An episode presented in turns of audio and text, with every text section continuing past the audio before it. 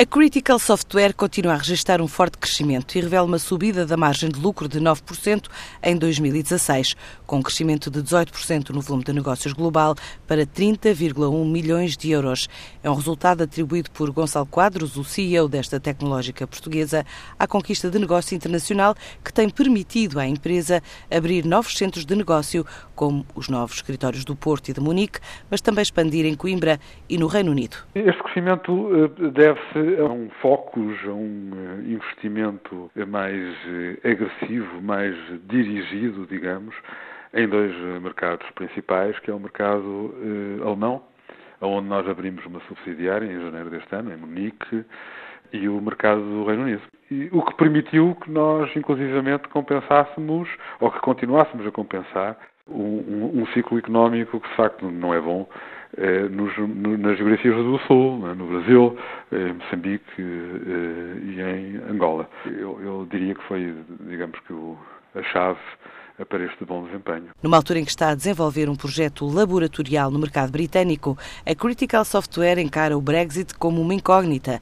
Espera bom senso e perspectiva novos contratos nos vários segmentos em que atua, desde o aeroespacial à defesa, incluindo em Portugal. Não, não quero referir nenhum uh, contrato em especial, porque não o posso fazer, mas eu diria que eu destacaria um progresso muito grande que estamos a fazer no setor energético. Estamos em Southampton, estendemos agora instalações em Southampton, investimos na criação de um laboratório de certificação de smart meters uh, para o mercado Smart Energy no Reino Unido, onde temos feito, feito uma produção muito grande.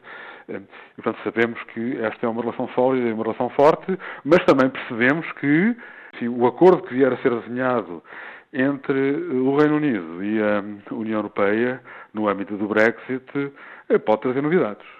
Vai muito, tudo muito ficar dependente do que vier a ser eh, acordado em relação à circulação de bens e de pessoas. Isso é algo, obviamente, que nos vai afetar muito. Eu tenho a expectativa de que permaneça o bom senso, que a capacidade de termos esta relação se mantenha depois do Brexit. Em 2017, a Critical Software mantém a meta de crescer 20% e obter um resultado líquido antes de impostos de mais 10%, numa altura em que se registra um aumento na ordem dos 54% no volume total de negócios dos últimos três anos. A japonesa Tesco vai investir cerca de 3,8 milhões na construção de um novo espaço industrial e maquinaria para reforço de capacidade instalada na zona de Famalicão, que vai permitir criar 50 novos postos de trabalho para produzir tampas de compressores de ar-condicionado para veículos elétricos. A Taylors, uma das produtoras de referência de vinho do Porto, acaba de conquistar mais um alvará para fornecer a Rainha Isabel II de Inglaterra. De acordo com o comunicado da empresa, este é o chamado alvará real, concedido a uma personalidade e a escolha recaiu sobre o diretor Adrian Bridge, no ano em que a companhia comemora 325 anos.